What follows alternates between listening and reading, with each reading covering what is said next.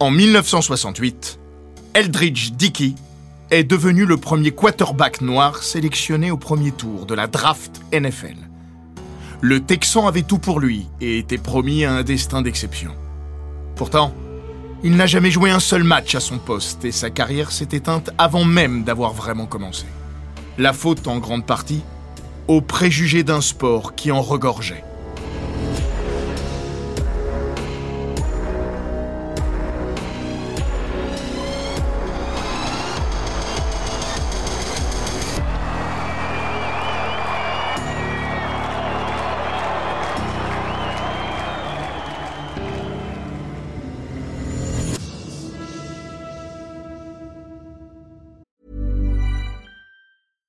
When it comes to your finances, you think you've done it all. You've saved, you've researched, and you've invested all that you can. Now it's time to take those investments to the next level by using the brand behind every great investor, Yahoo Finance. As America's number one finance destination, Yahoo Finance has everything you need, whether you're a seasoned trader or just dipping your toes into the market. Join the millions of investors who trust Yahoo Finance to guide them on their financial journey. For comprehensive financial news and analysis, visit yahoofinance.com the number one financial destination, yahoofinance.com. Bienvenue dans Les Grands Récits, le podcast d'Eurosport qui vous plonge dans la folle histoire du sport, entre pages de légendes, souvenirs enfouis et histoires méconnues. Dans l'épisode d'aujourd'hui, nous allons vous présenter Eldridge Dickey, joueur de football américain dont le talent certain n'a pas été apprécié à sa juste valeur.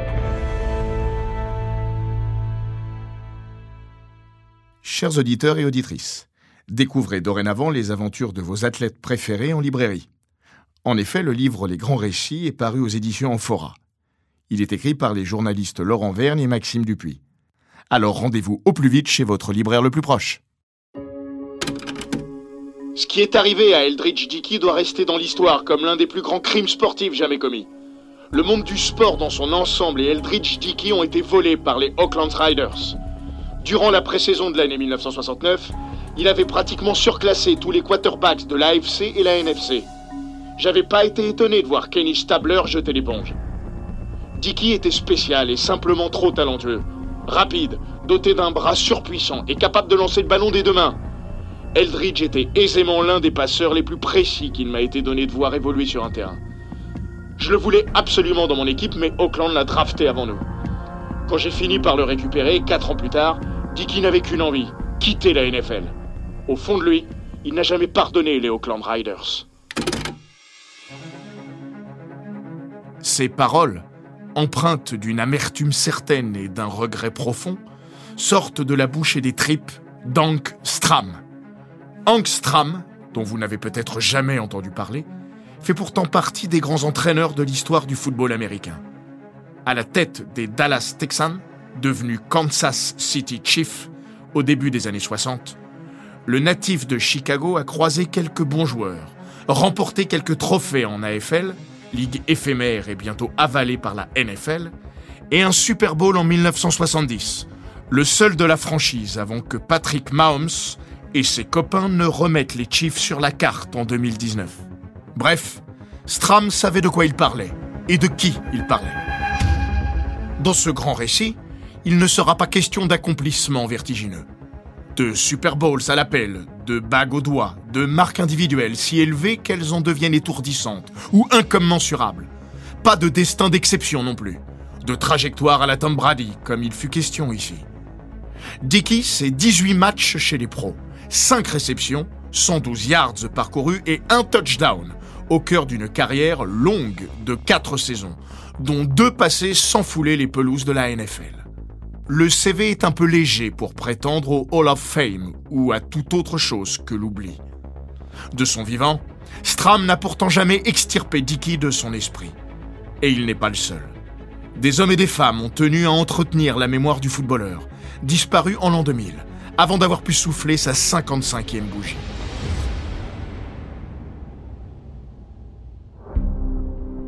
Le 22 mai de la dernière année du XXe siècle, Eldridge Dickey avait été victime d'une crise cardiaque. Certains diraient alors que son cœur était brisé depuis belle lurette.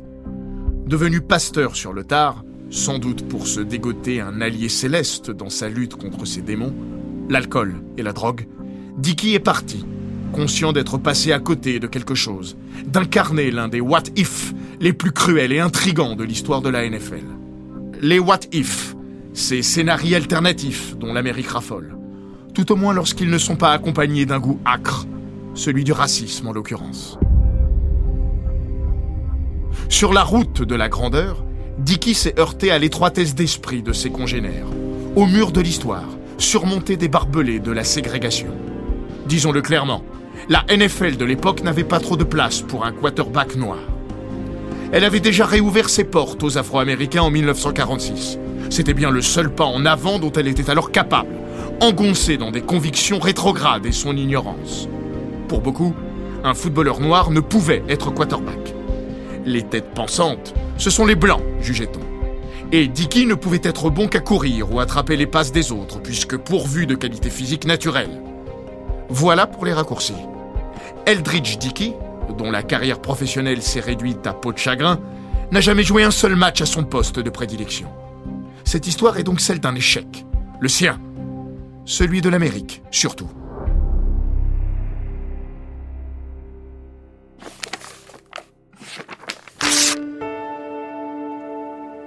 La vie de Dicky est un roman dont on aurait arraché des pages.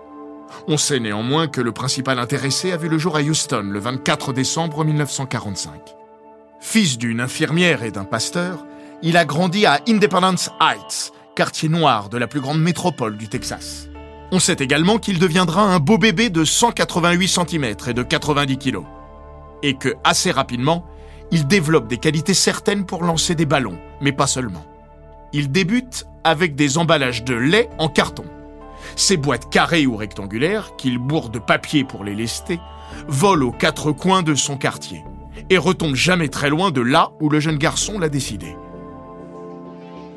Rapidement, Dicky se fait également remarquer à l'école. Alors élève de cinquième, celui dont on évaluera bientôt le QI à 130 joue déjà au football américain. Mais ses coéquipiers ne possèdent pas le quart de son talent. Appelé à réceptionner les passes mal ajustées de son quarterback, Eldridge est un peu frustré. Et un jour, alors qu'il renvoie le ballon à son partenaire après une énième passe tombée dans ses chaussettes, la justesse du lancer et le spin subjuguent son entraîneur d'alors. Yeux ronds comme des billes, il demande Qui a lancé ce ballon? Les regards et les index se dirigent vite vers Eldridge. Il faut essayer le gamin au poste de quarterback. L'essayer, c'est l'adopter. La suite de sa carrière scolaire, c'est de l'émerveillement constant. Eldridge possède un sacré bras. Deux sacrés bras même, puisque l'intéressé peut lancer des deux mains. Dans les rues, les ballons ont remplacé les boîtes en carton. Il réussit à les balancer au-dessus des câbles téléphoniques sur tout un bloc. Il lance loin, et il est précis pour ne rien gâcher. Eldridge Dickey court vite également, et se montre plus que futé, à tous les niveaux. Une anecdote résume assez fidèlement la finesse du jeune homme. Un jour, au cœur de sa carrière scolaire, l'ado se blesse à une cheville. Il demande alors à être strappé afin de continuer le match. Mais pas seulement à l'articulation douloureuse. Dicky insiste à ce que l'autre soit également bandé. Pourquoi donc? Pour que ses adversaires ne sachent pas à quelle cheville s'attaquer si jamais il leur venait l'envie et l'idée de le diminuer un peu plus encore, physiquement parlant. Très vite, Dicky est perçu comme un phénomène, un joueur d'exception, par ses coéquipiers, mais pas seulement. À Tennessee State, l'université qui l'a recruté, c'est une évidence. Dans le Washington Post, le Hall of Famer Claude Humphrey jurait quelque temps avant sa mort C'est le plus grand quarterback que j'ai vu. Avec qui ou contre qui j'ai joué. Et je les ai tous affrontés. Joe Gilliam, alors coordinateur défensif de Tennessee State, se souvient Notre stade peut accueillir 18 000 spectateurs. Mais les jours de match, il y avait 30 000 personnes dans l'enceinte.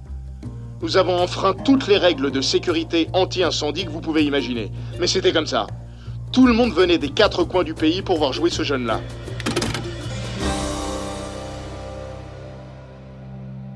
Tout le pays, ce serait quelque peu exagéré.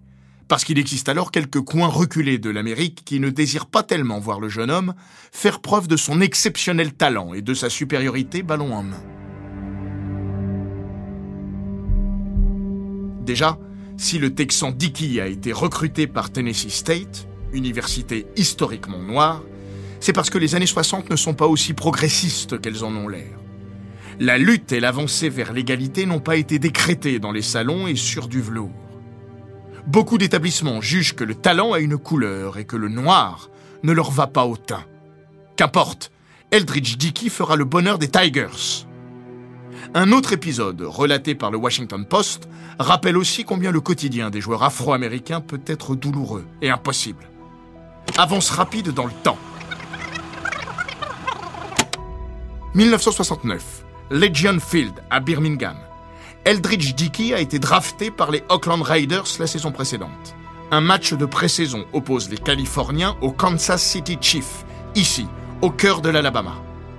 La tension est grande dans l'Amérique nixonienne, un an après l'assassinat de Robert Kennedy, et surtout de Martin Luther King. Sur la question des droits civiques, la bannière étoilée semble faire deux pas en arrière quand elle en fait un grand en avant. Birmingham n'a pas tellement envie de voir Dickey à l'œuvre.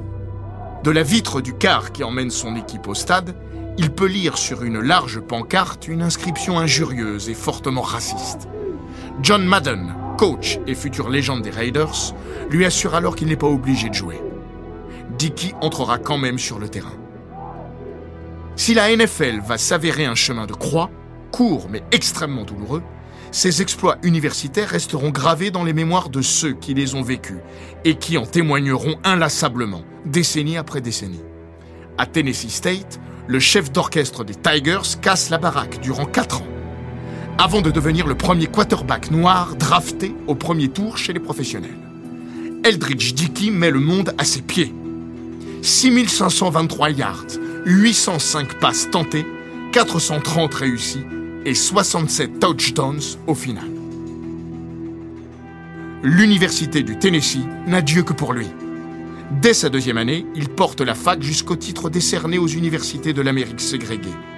Black College Football National Championship, avec une saison régulière immaculée. L'année d'après, même constat. 9-0 avec, au cœur de l'année, une prestation à 343 yards gagnée face à Grambling. En 1966, Tennessee gagne ses matchs sur le score moyen de 41 à 4, avec un dernier match de saison régulière remporté 83 à 0 face à Kentucky State. Tennessee traversera également une séquence folle de 24 victoires de suite. Durant quatre années, les coups d'éclat succèdent aux coups d'éclat et Dickey gagne un surnom, The Lord's Prayer, la prière du Seigneur en français. Le sobriquet lui a été attribué par son entraîneur d'alors, John Merritt. L'idée est simple et résumée par Claude Humphrey. Si nous avions besoin de lui, nous n'avions qu'à faire appel à The Lord's Prayer. Une prière avant chaque match. Des passes Alléluia pendant et des victoires à la fin. Beaucoup. Le numéro 10 de Tennessee State sait tout faire. Et même plus que ça. Qualité de bras et intelligence sont couplées à des prédispositions physiques XXL.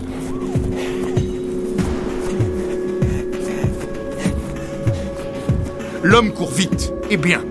D'ailleurs, avec ses chaussures blanches, il n'est pas rare qu'il s'occupe aussi de retourner les coups de pied adverses. Là se noue sans doute le nœud du problème.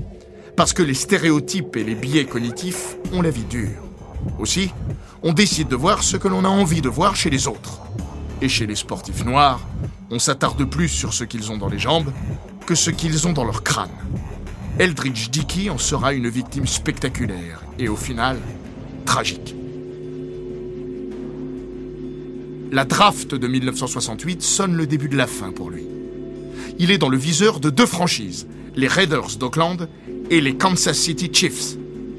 Dit comme ça, c'est peu, parce que son talent mérite évidemment mieux.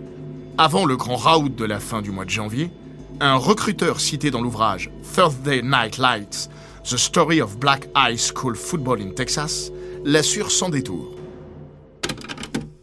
Si Eldridge Dickey était blanc, il serait sur la liste des 26 équipes professionnelles.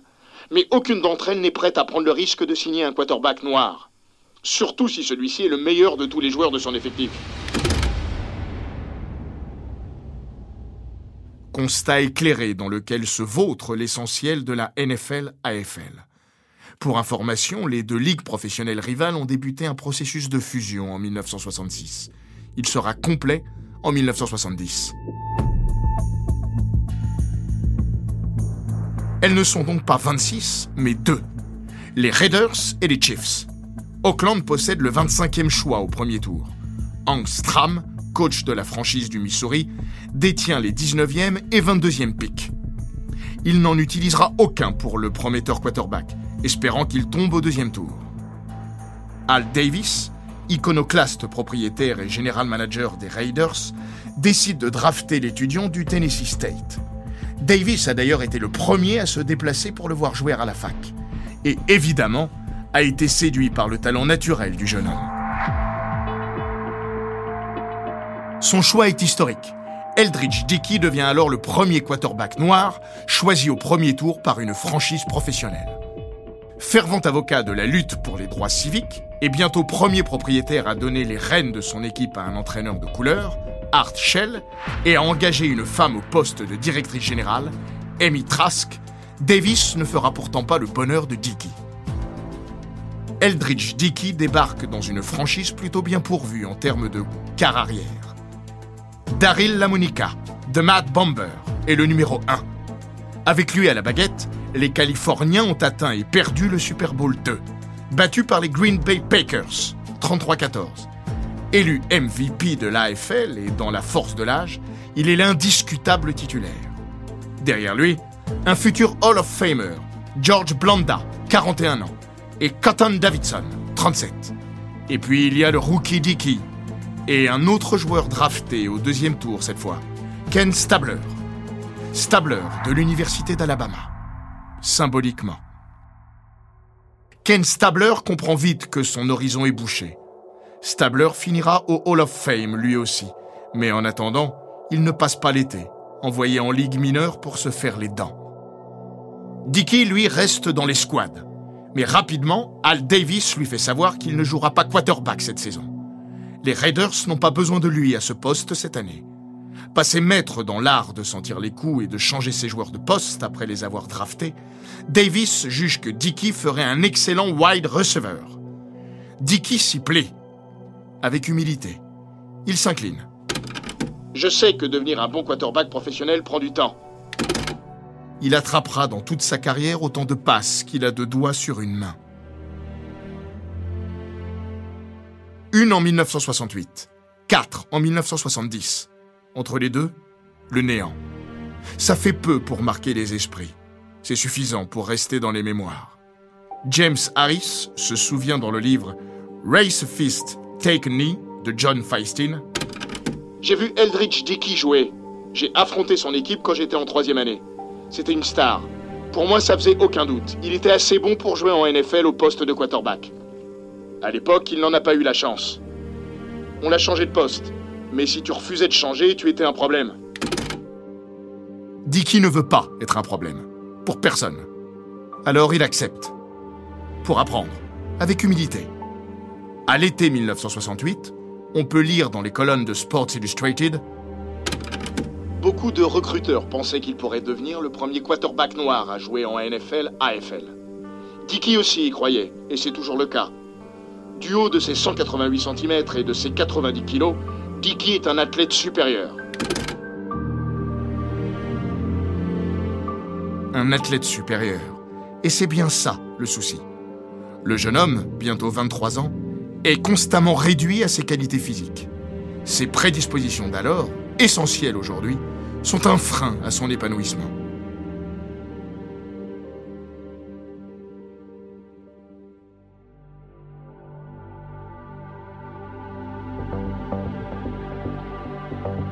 Accepte son sort, faisant confiance à son coach et aux dirigeants de la franchise qui l'ont choisi pour leur premier pic.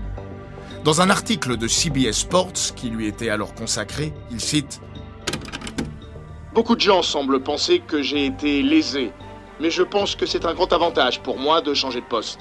Je pense que ça va me servir en tant que quarterback parce que je comprends mieux comment un receveur réussit à se démarquer. Je suis une sorte de pionnier et beaucoup de jeunes quarterbacks vont me regarder et ça les aidera de savoir que je pense de cette façon. Si je deviens une star un jour, j'aimerais qu'on rappelle comment j'y suis parvenu. Ainsi, quand ils écriront un livre sur moi, ils diront Il est devenu un quarterback célébré. Pour ce faire, on l'a changé de poste et il a dû le mériter. Au mieux, Dicky est naïf. Au pire, il est d'un optimisme à toute épreuve. Et s'il y aura bel et bien des gens pour relater sa carrière dans des ouvrages, ce sera avant tout pour se lamenter du sort qui lui a été réservé. «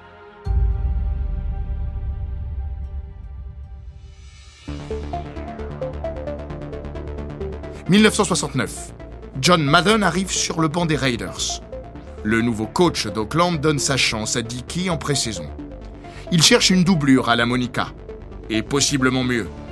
Eldridge fonce tête baissée. Sa brillante pré-saison est d'ailleurs saluée par la presse locale, qui, à l'image du Auckland Tribune, se pâme d'admiration devant la magie d'un footballeur qui paraît incroyablement facile et ressemble plus à une certitude qu'à une promesse.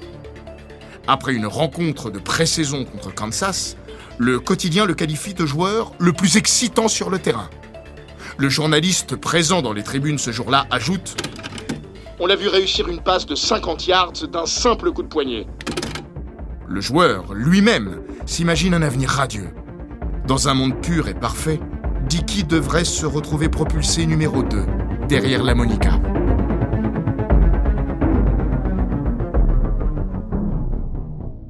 Rien n'est pur et rien n'est parfait. Eldridge Dickey ne jouera jamais quarterback en match officiel de NFL. Pas une minute, pas une seconde, pas une passe tentée, pas une course. Madden a des doutes parce que le garçon est facile et son assurance ballon en main frise l'arrogance. Insaisissable, à tous les sens du terme, le numéro 10 des Raiders ne rassure pas complètement Madden. La presse adore, le staff moins. Sa chance est définitivement passée. Mais pourquoi diable les Raiders sont-ils draftés Dickey Avait-il une idée derrière la tête? Voulait-il couper l'herbe sous le pied des Chiefs, leurs rivaux historiques? Al Davis n'est pas sans savoir que Angstram est un grand fan du joueur et qu'il est prêt à ramasser la mise si le joueur tombe au deuxième tour. Ont-ils cédé aux stéréotypes en vogue? À l'époque, Al Davis, que l'on ne peut taxer de racisme, ne voit pas le mal. Il lance au début de la carrière du Texan Si Dickey ne joue pas quarterback dans deux ou trois ans, ce sera alors un vrai problème. Pour le faire patienter et espérer, Davis lui a d'ailleurs cédé le numéro 10 habituellement réservé au quarterback, et offert un contrat plutôt confortable de 4 ans. Des années plus tard, le propriétaire des Raiders balayera même à rebours cette même hypothèse d'un revers de la main dans sa biographie. On était armé à chaque position et Eldridge n'a jamais trouvé sa place durant les 4 ans où il est resté avec nous. Point barre. Un raccourci aussi bref que la carrière de Dickey. Discutable aussi. Si l'on ne peut pas donner complètement tort à Davis, ni douter de lui alors que son équipe tournait à plein régime, il est également difficile de lui donner totalement raison. Si ce n'est Davis, si ce n'est consciemment, force est de constater que Dickey a été victime, comme d'autres avant lui, comme d'autres après lui, de tout le poids des préjugés qui avaient et auraient encore longtemps cours dans la société américaine et au cœur d'un sport que l'on qualifiera sans peine de blanc. Le premier quarterback noir titulaire en NFL, Air Super Bowl, ne sera jamais Eldridge Dickey, mais Marlene Briscoe. Drafté la même année en tant que cornerback au 14e tour de draft, il devra menacer les Denver Broncos de jeter l'éponge si la franchise du Colorado ne lui donne pas sa chance au poste convoité. Dos au mur, parce que miné par les blessures, les Broncos s'y plieront, avec succès. Malgré une folle première saison, il se classe deuxième de l'élection du rookie de l'année, Briscoe sera rétrogradé dans la hiérarchie sans raison l'été suivant et demandera à quitter les Broncos.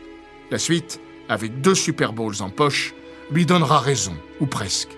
Parce qu'il décrochera la lune au poste de wide receiver. Les jambes plutôt que la tête. Toujours et encore. Interrogé par le Washington Post il y a quelques années, le cousin d'Eldridge Dickey jurait que ses coachs universitaires avaient senti le coup venir et l'avaient mis en garde bien avant qu'il ne soit sélectionné par les Raiders d'Oakland. Si tu arrives en NFL AFL, tu auras fait le boulot. Mais il faut qu'on te prévienne. Tu devras sans doute porter ta croix et tu n'auras peut-être jamais droit à la couronne. Propos prémonitoires. Jamais aucune couronne ne sera déposée sur le front de Dickey.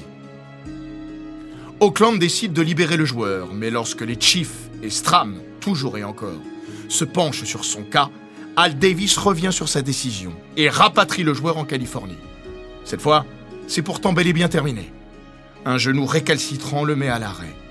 À son retour, évidemment, on lui intime l'ordre de repasser à la réception. Dickey a perdu le fil et ne disputera pas un match pendant deux ans. Et sa dernière saison à Auckland est pathétique. Après ça, Baltimore et Kansas City, enfin, n'y pourront rien changer. Sous les ordres de Angstram, Eldridge Dickey ne joue même pas un match. Il se lamente alors.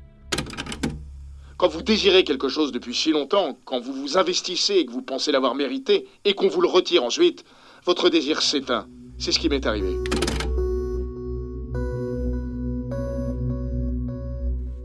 Sa carrière est brisée. L'homme aussi. Retard, absence et défiance envers le monde entier seront le lot quotidien de la fin de sa courte carrière et du reste de sa vie. Alcool et drogue finiront de l'enfoncer plus bactère. Un temps, la religion le remettra sur le chemin, jusqu'à sa mort trop jeune, à 54 ans.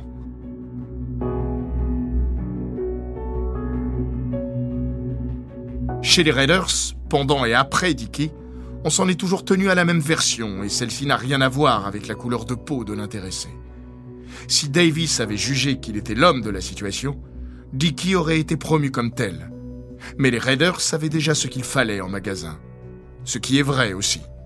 Mais il est impossible de prétendre, droit dans ses bottes, que l'environnement, l'air du temps et les préjugés crasseux n'ont pas joué un rôle dans la trajectoire abîmée du Texan aux mains d'or. Si Dickey avait été le seul Afro-Américain à rater la marche, on pourrait y voir le simple fruit d'une malheureuse coïncidence. On pourrait prétendre que son seul tort fut d'avoir été la mauvaise personne, au mauvais endroit, au mauvais moment. Mais l'histoire du football américain a longtemps été pavée comme l'enfer, sans les bonnes intentions qui l'accompagnent.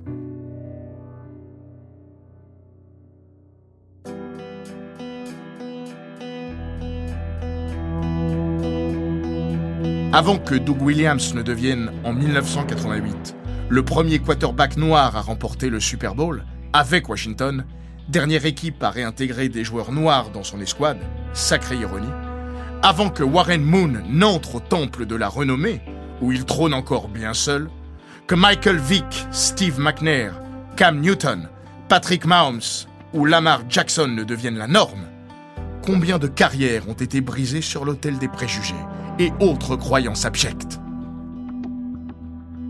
Ces dernières décennies, des études universitaires menées outre-Atlantique ont montré que les journalistes et commentateurs, souvent malgré eux et sans aucune volonté pernicieuse, véhiculaient ces préjugés déplorables.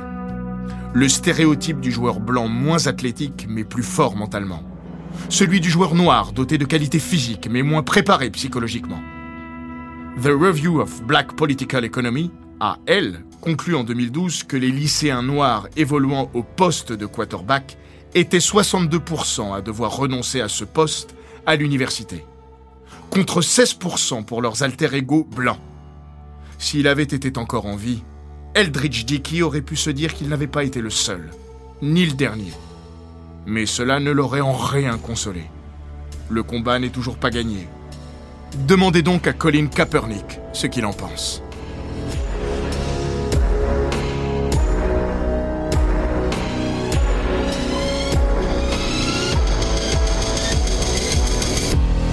Cet épisode des grands récits d'Eurosport a été écrit par Maxime Dupuis. Il est raconté par Florian Bayou et produit par Bababam.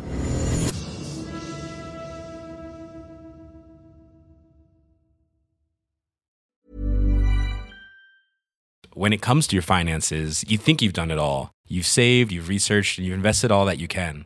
Now it's time to take those investments to the next level by using the brand behind every great investor, Yahoo Finance. As America's number one finance destination, Yahoo Finance has everything you need, whether you're a seasoned trader or just dipping your toes into the market. Join the millions of investors who trust Yahoo Finance to guide them on their financial journey. For comprehensive financial news and analysis, visit yahoofinance.com, the number one financial destination, yahoofinance.com.